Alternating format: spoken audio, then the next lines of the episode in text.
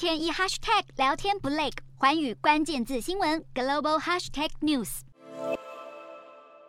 民众跳下水不是为了消暑，而是九号斯里兰卡示威民众冲进了总统官邸的游泳池玩水，来消心头怒火。大批民众在大厅开趴，甚至还有人躺在床上自拍。斯里兰卡深陷七十年来最严重的经济危机，让民怨冲天。九号更爆发了今年以来最大规模的反政府抗议运动，大批民众突破了警方的防线，成功占领总统官邸。而斯里兰卡总统拉贾帕克萨已经行踪不明，其后透过国会议长宣布，十三号将会正式下台。另一方面，斯里兰卡总理威克瑞米辛赫上任还不到两个月，九号在召开政党紧急会议之后宣布辞职，但他在首都科伦坡的私人住宅却经传遭到了示威民众纵火焚烧，并且毁坏。不过，维克瑞米辛赫本人已经前往了安全的地点躲避。